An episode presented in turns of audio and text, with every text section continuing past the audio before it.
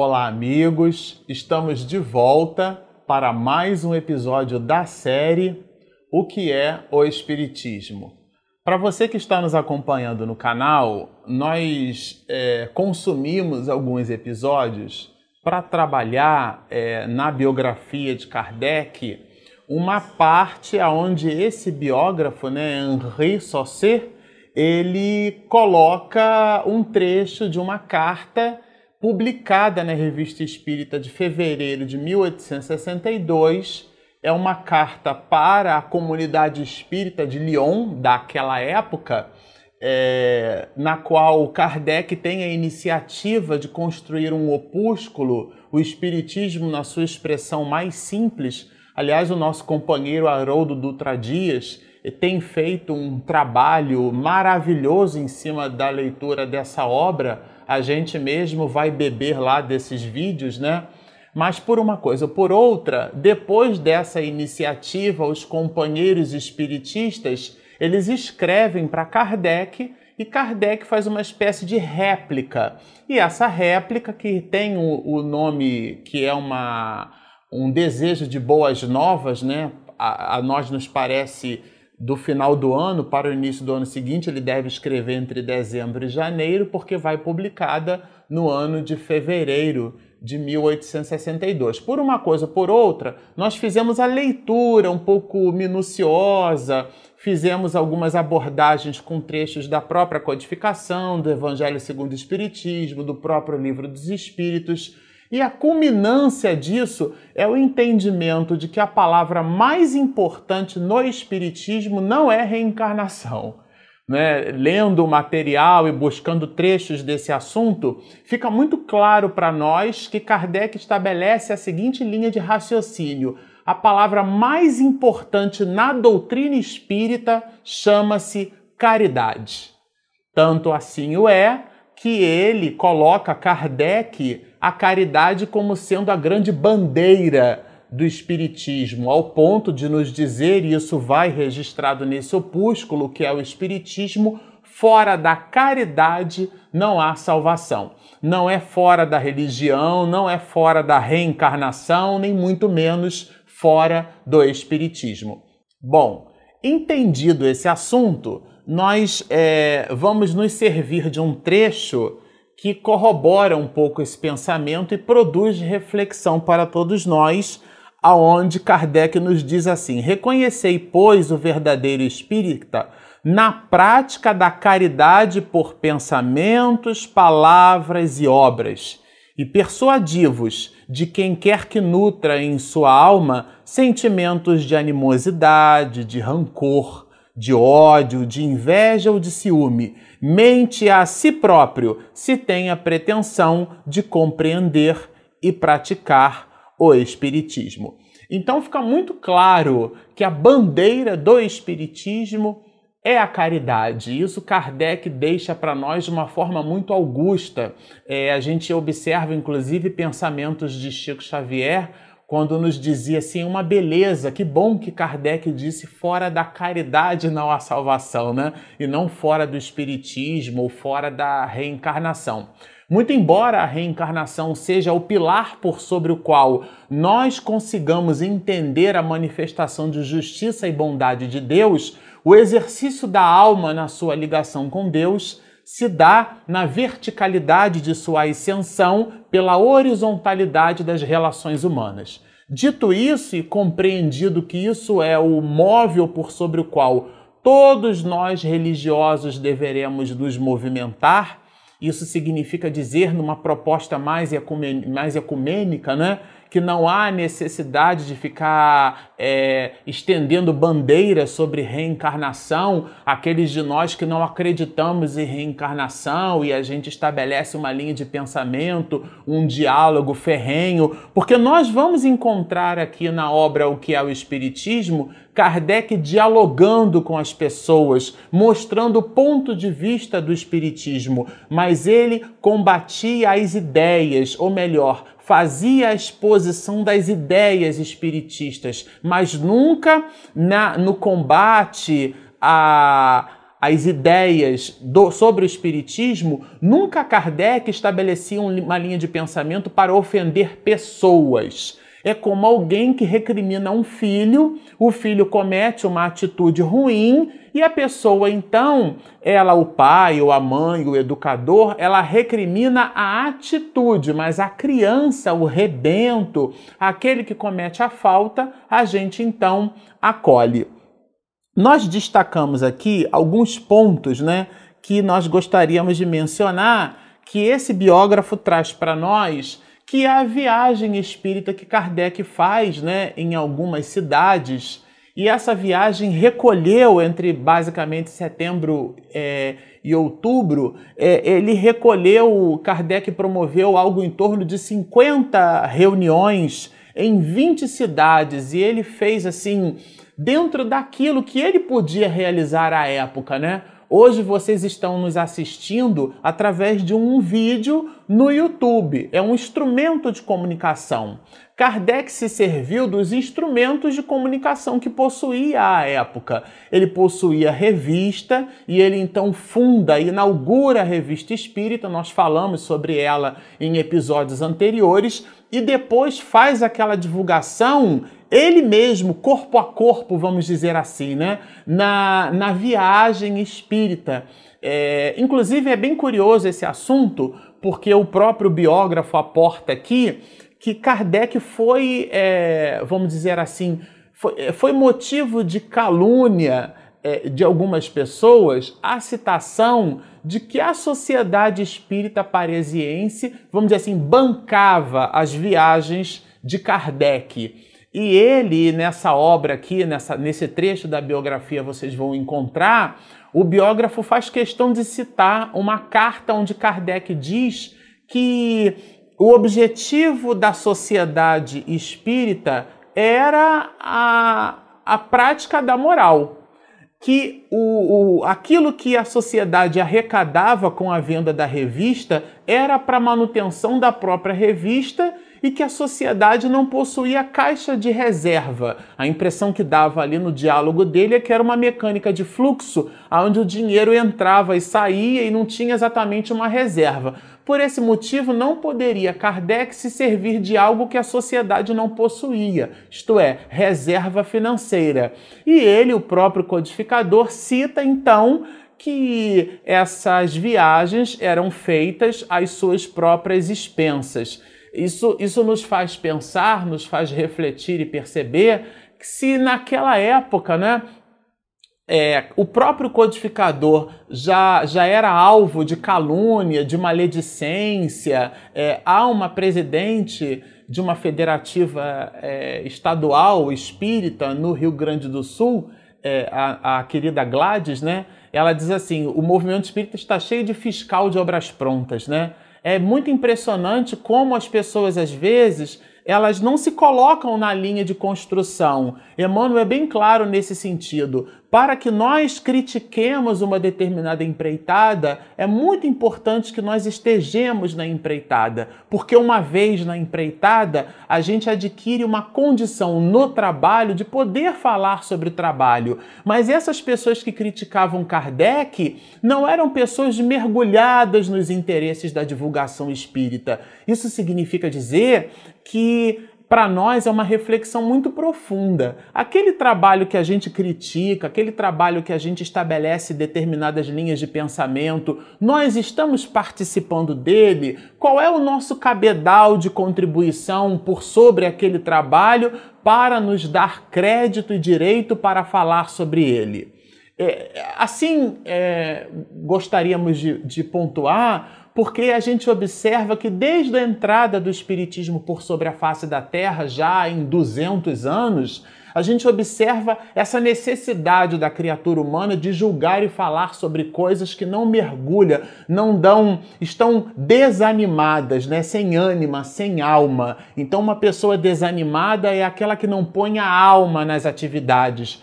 É, participava eu de uma iniciativa no ambiente corporativo onde trabalho e, e o expositor, pra, no workshop que ele apresentava lá para um grupo de, de analistas e engenheiros de software, ele colocou um desenho, na verdade duas figuras, que nós já conhecíamos por conta do trabalho de evangelização. Ele colocou uma galinha e colocou um, um porco, né? E estabeleceu ali uma metáfora e a gente, bom, eu já conheço esse desenho, porque todos dois contribuem com o café da manhã. A galinha põe os ovos, ela contribui doando os ovos, então ela está envolvida no processo mas o porco está comprometido porque ele doa a vida para ceder o bacon. Então, nessa parte, nesses quesitos, né, qual é o nosso nível de contribuição, seja lá qual for o trabalho por sobre o qual nos, nós nos, nos movimentemos nós estamos falando das coisas, sobretudo nos dias de hoje, onde as pessoas criticam fatos, pessoas e coisas. Qual é a nossa contribuição para a sociedade vindoura? Nessas questões aqui relacionadas à crítica que Kardec recebeu, aonde ele mesmo faz questão de dizer que as expensas financeiras eram próprias, ele não recolhia dinheiro da Sociedade Espírita Parisiense para viajar, é, nos faz refletir 200 anos depois que os problemas são os mesmos, mudando nesse quadro somente trechos da moldura. Mas, além disso, né, é, Kardec é, faz um, um, mergulho grande e, e, e vem a lume a primeira edição do Evangelho segundo o Espiritismo, que recebe o nome de imitação, né? Imitação do Evangelho segundo o Espiritismo. A gente é, separou aqui um trecho onde o, o, o biógrafo cita essa questão. É, em abril de 1864, publicou a imitação do Evangelho segundo o Espiritismo, com a explicação das máximas morais do Cristo, sua aplicação e suas concordâncias com o Espiritismo. O título dessa obra foi depois modificado e é hoje o Evangelho segundo o Espiritismo. Muito importante a gente perceber que no próprio título da obra é o Evangelho segundo o Espiritismo. Não é o Espiritismo segundo o Evangelho. O que é que significa isso? É a visão da imortalidade da alma pondo uma, um certo discernimento nas passagens de Jesus. Se nós observarmos o Evangelho atentamente, logo na sua introdução, Kardec é, coloca para nós que a vida de Jesus tem uma série de nuances estabelecendo concordâncias e discordâncias entre, entre as pessoas, mas o aspecto moral da vida de Jesus, esse é indiscutível. E ele, então, o codificador, teve o trabalho hercúleo de separar trechos bíblicos que estivessem em consonância com o exame dos aspectos morais da vida de Jesus, como dissemos anteriormente, como a bandeira do Espiritismo é fora da caridade, não fora da reencarnação, isso pode estabelecer uma certa confusão mental para algumas pessoas, sobretudo aqueles de nós que nos movimentamos de maneira mais ortodoxa, né? Mas a gente fez questão de citar em episódios anteriores trechos da própria codificação, aliás, o pensamento do próprio codificador na revista espírita que corrobora esse assunto. Então a gente fica bem tranquilo para citar sim, e inclusive mencionávamos naquela oportunidade que esse é o motivo por sobre o qual alguns muitos de nós, no estudo do espiritismo, dissemos que ele não é uma religião propriamente dita, porque não tem os ritos. Muito embora nós espiritistas as mais das vezes coloquemos determinada ritualística nas reuniões públicas das nossas casas ou enfeitando e adornando determinadas práticas que nada tem a ver com o pensamento do codificador e a Revista Espírita de fevereiro de 1862. Traz o pensamento do codificador é, bem alinhada com, com esse propósito. Bom, é, ele fala então da, do seguinte aspecto: vale mais, portanto, haver em uma cidade 100 grupos de 10 a 20 adeptos em que nenhum se arrogue a supremacia sobre os outros, do que uma única sociedade que a todos reunisse. Esse fracionamento em nada pode prejudicar a unidade dos princípios, desde que a bandeira é uma só e que todos se dirigem para o mesmo fim. Aqui é importante Kardec mencionar, quer dizer, é, é, essa linha de raciocínio. Inclusive, nós a utilizamos quando é, estudamos a necessidade de montar os grupos de estudo de reunião mediúnica, né? Quer dizer, é uma, é, é, nessa proposta, o que é que nos vale uma reunião mediúnica com 20, 30, 40 pessoas, muito embora André Luiz no opúsculo Desobsessão trabalhasse o número máximo de frequentadores, mas para a reunião de desobsessão, porque o título inclusive recebe esse nome, desobsessão, mas para o estudo e prática da doutrina espírita, que é o laboratório do mundo invisível, né, antena transceptora de uma casa espírita, é a reunião mediúnica. Qual o grupo de pessoas, o número máximo de pessoas? Aqui Kardec dá uma pista e ele continua. As sociedades numerosas têm sua razão de ser sob o ponto de vista da propaganda, mas quanto aos estudos sérios e continuados, é preferível constituírem-se grupos íntimos. Então aqui está bem claro, Kardec dá preferência a grupos pequenos. Nada contra aquelas casas espíritas que possuem duas mil, três mil é, frequentadores, né?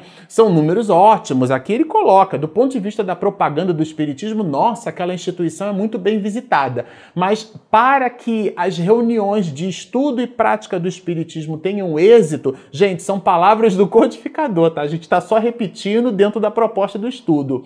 Ele é, se nos apresenta que melhor seria ou melhor será que fossem constituídas de grupos pequenos. Né? Então, é, é muito importante observar isso. Aqui Henri ele traz para nós um, um, de novo, né, o perfil desse, do codificador do espiritismo, o perfil do professor de Lyon, né, o nosso querido Hippolyte. Então, é, é, ele nos apresenta as características assim: olha, o mestre possuía uma vontade de ferro, um poder de com, combatividade extraordinário. Combatividade porque ele estabelecia diálogos, né? Era um trabalhador infatigável, gente, de pé em qualquer estação, quer dizer, inverno, verão, outono, primavera, desde as 4h30 da manhã a gente observava o dia comentando quando de suas conferências que ele acordava muito cedo, né? Ia, ia dormir, dormia três, né? Dorme, né?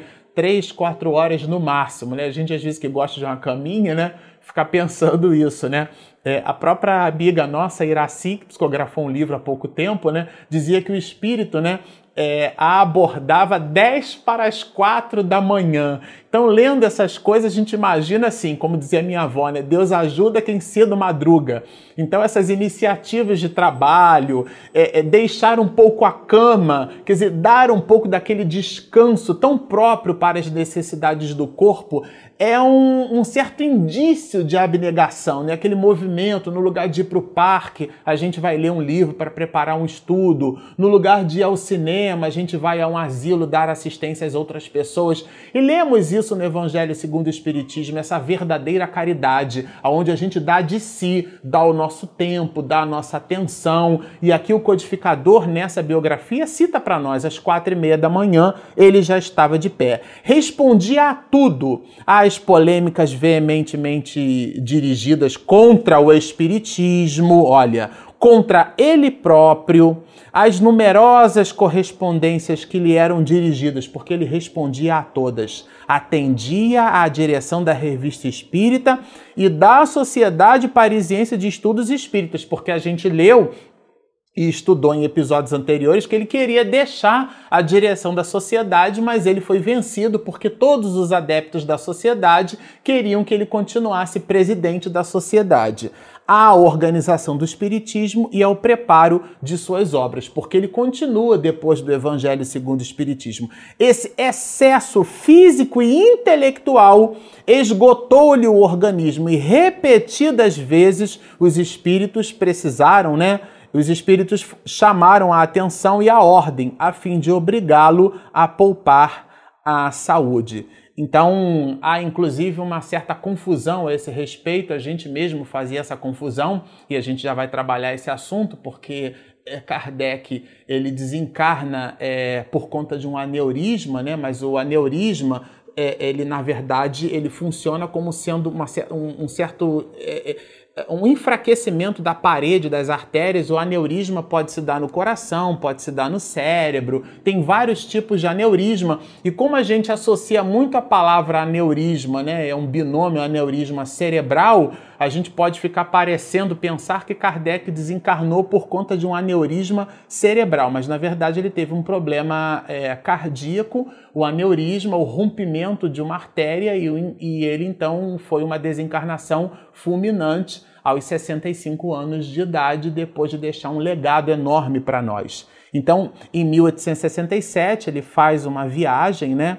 E depois publica em janeiro de 1868 a Gênese, tem exatamente esse título, A Gênese, os Milagres e as Predições de Jesus, segundo o Espiritismo nós rastreamos aqui um ponto muito importante depois dessa publicação, é o objeto. Né? O objeto constante de suas preocupações é saber quem o substituirá em sua obra, porque sente o desenlace próximo. Kardec já estava percebendo que as suas forças estavam exíguas. Né? Ele, Amélie Boudet reúne ali a, a, a, a condição do o material que ele recorre, que ele que ele escrevia, os apontamentos que ele produzia em sua escrivaninha, há inclusive nesse, a esse material que surge a obras póstumas, né? É, que é o material. É, são escritos de Kardec, mas foram publicados após a sua desencarnação. E ele trabalhava com afinco em 1868, a gente observa a Gênese como sendo mais uma de suas publicações, e ele aqui, o biógrafo faz questão de citar, ele, Kardec, fica preocupado, porque quem é que vai dar continuidade, então, à, à sua obra, né?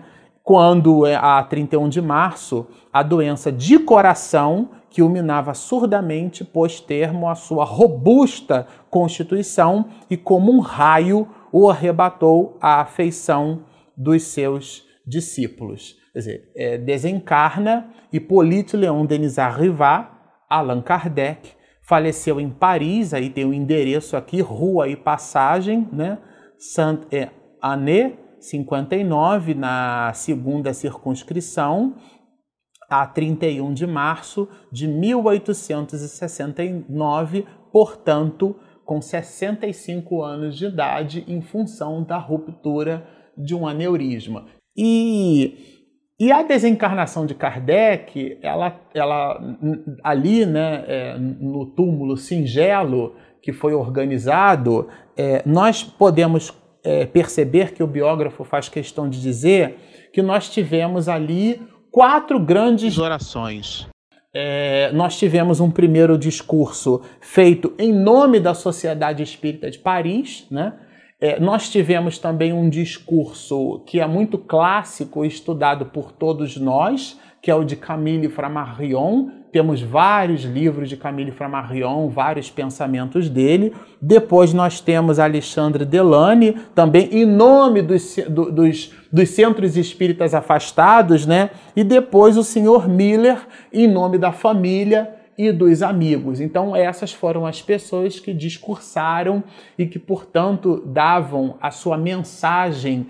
É, de retorno, né? Ser bem-vindo ao mundo da eternidade, Hippolyte Leon Denis Arrivai, né? Que recebeu do mundo espiritual essa missão enorme de trazer Cristo de volta através do Consolador, porque o Espiritismo nos diz que nada morre. Aliás, não há morte, só há vida. Aquilo que chamamos de morte é simplesmente o nosso avatar que, na disjunção molecular, reúne novamente os compostos químicos para a atmosfera, mas a alma pulsante, essa continua existindo. E essa é a mensagem que consola, porque não traz aquele Deus punitivo, aquele Deus que se vinga, mas sim, na expressão de João, o Deus que é amor.